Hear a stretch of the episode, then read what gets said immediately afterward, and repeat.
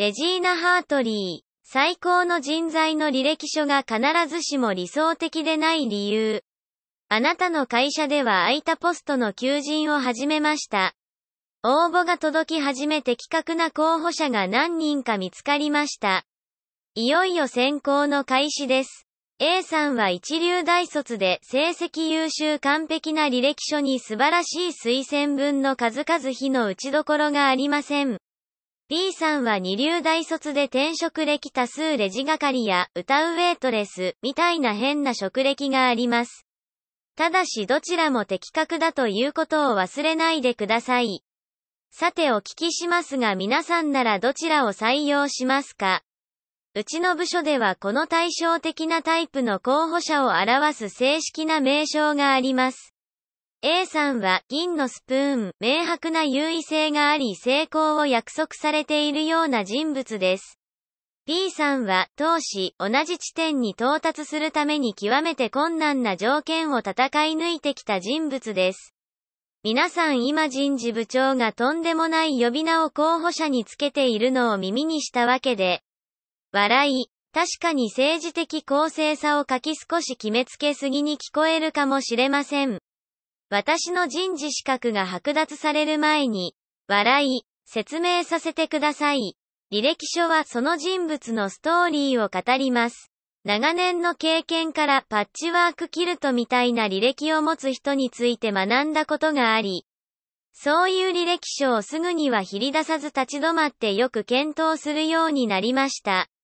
半端な仕事の連続は一貫性のなさや集中力の欠如気まぐれさを示すかもしれませんが、一方で何かの障害と戦ってきたことを示すのかもしれません。当時には少なくとも面接してみる価値があります。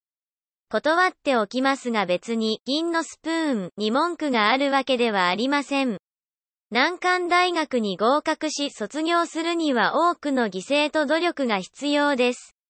しかしすべて成功を前提とした人生を歩んできたとしたら困難にどう対処するのでしょうか。私が採用したある人は一流王での自分にはふさわしくない仕事があると考えていました。仕事のプロセス理解のために一時的につまらない手作業をさせると彼は辞めてしまいました。それとは逆に敗者の人生を運命づけられたような人が成功を勝ち取っていたとしたらどうでしょう。ぜひそういう投資を面接するようお勧めします。私は彼らのことならよく知っています私自身が当事者だからです。私が生まれる前父は妄想型統合失調症と診断されました聡明であるにもかかわらず仕事を続けることができませんでした。私たちの人生はある時は、カッコーの巣の上で、ある時は、レナードの朝、ある時は、ビューティフルマインド、のようでした。笑い。私は5人兄弟の4番目でシングルマザーに育てられ、ニューヨーク市ブルックリンクの治安が悪い地域で育ちました。私たちには持ち家も自家用車も洗濯機もなく子供時代を通して家には電話機さえありませんでした。だから私は仕事での成功と投資の関係について大変興味がありました。私の人生は大きく違っていた可能性があったからです。私は成功した実業家にあったり優れたリーダーたちの経歴を読むうちに彼らの共通点に気づきました。彼らの多くが若くして苦難の時期を経験していたのです。貧困親による育児放棄子供の頃の両親との死別学習障害アルコール依存症暴力などです。伝統的な考え方ではトラウマは後の人生に苦難をもたらすものとされ、その結果生じる機能障害に焦点が当てられてきました。しかし機能障害の研究が進むと調査データから予期せぬことが明らかになりました。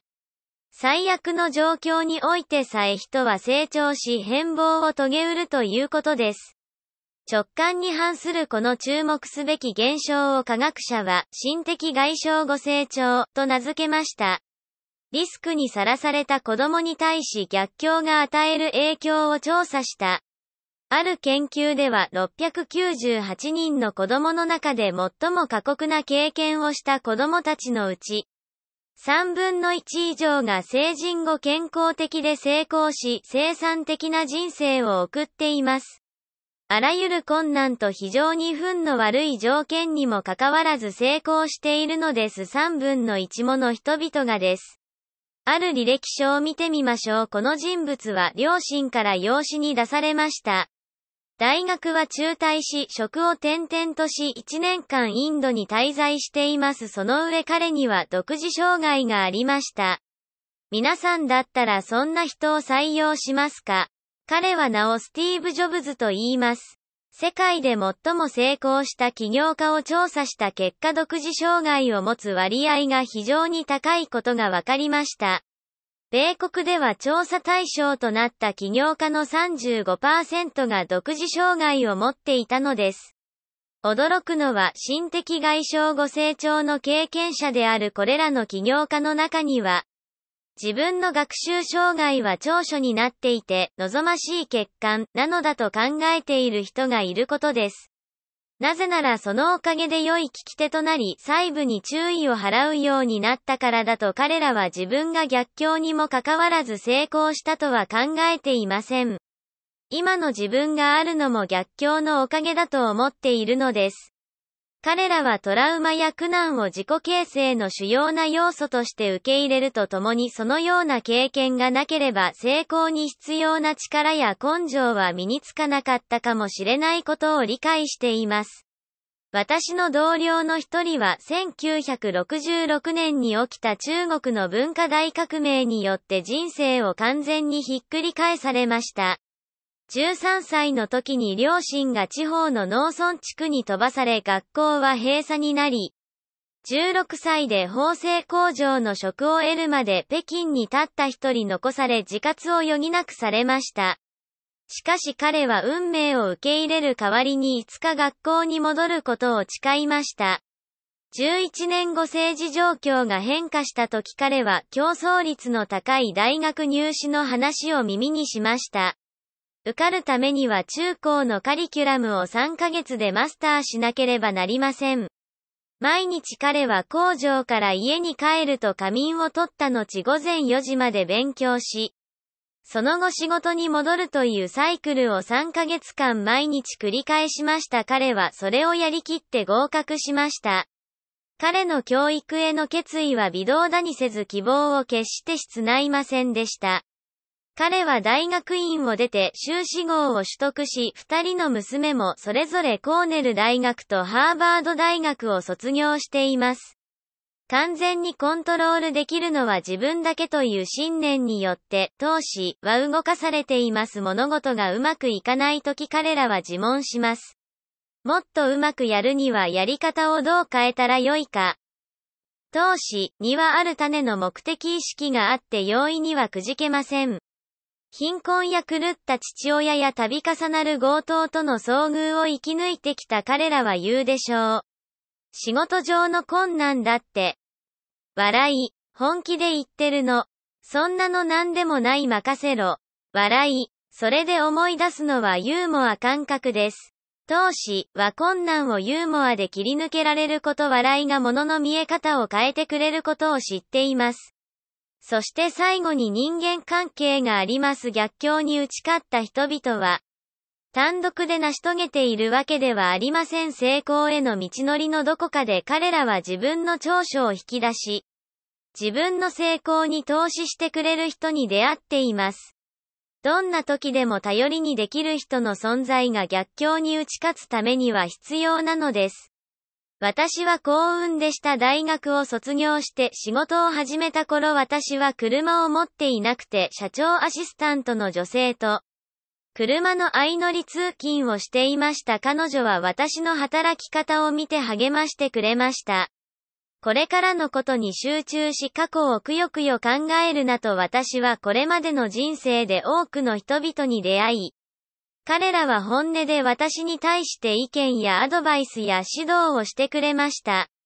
彼らは私がかつて学費を払うために歌うウェイトレスをしていたことなんて気にしませんでした。笑い、最後に大事なヒントを皆さんにお教えしようと思います。多様性とインクルーシブな実践に取り組む企業は、投資、タイプを支援し業績も優れている傾向があります。ダイバーシティインク氏の調査によれば多様性において上位50社に入る企業は、S&P500 を利益率で25%上回るという結果が出ています。